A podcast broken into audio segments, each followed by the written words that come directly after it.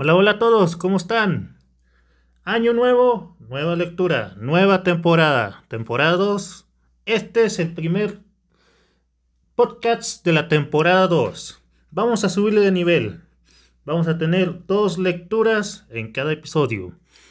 Lecturas cortas. Les deseo un feliz año nuevo. 2021 ya llegó, ya, ya pasamos el 2020. Esperemos tener un mejor año. En serio, se los deseo de todo corazón que este año sea mejor que el que tuvimos el año pasado. Bueno, sin más, los temas de las lecturas de hoy. La primera lectura se llama Los viajeros y el oso.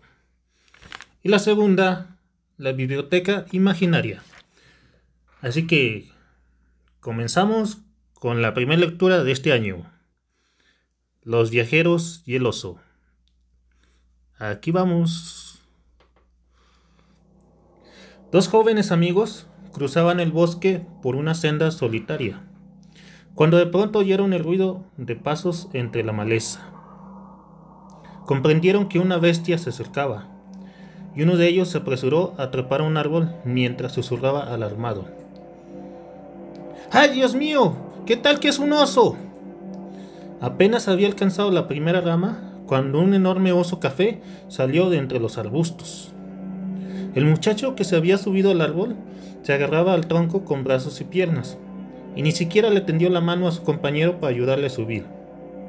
El joven se quedó abajo, que se quedó abajo, decidió tirarse al suelo y fingir que estaba muerto pues había oído decir que los osos nunca se alimentaban de cadáveres.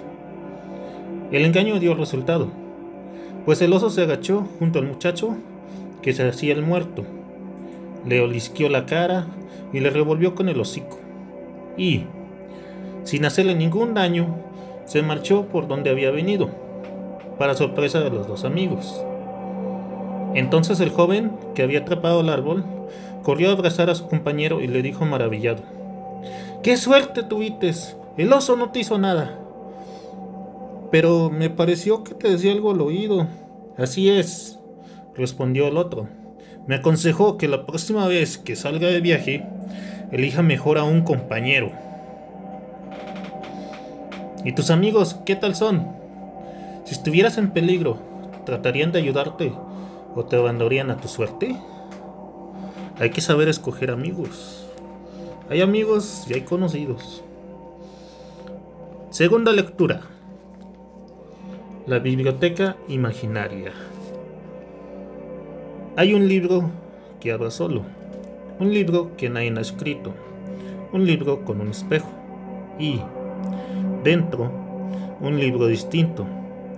Hay un libro de aventuras donde nunca pasa nada. Un libro que inventa cuentos con una sola palabra. Hay un libro que se abre con la llave de un, castillo. Un libro para perderse en medio de un laberinto. Hay un libro donde el viento arrastra todas las letras. Un libro con un camino por donde nadie regresa. Libros que lo dicen todo y libros que se lo callan. Libros donde el mal va y viene sin salirse de la página.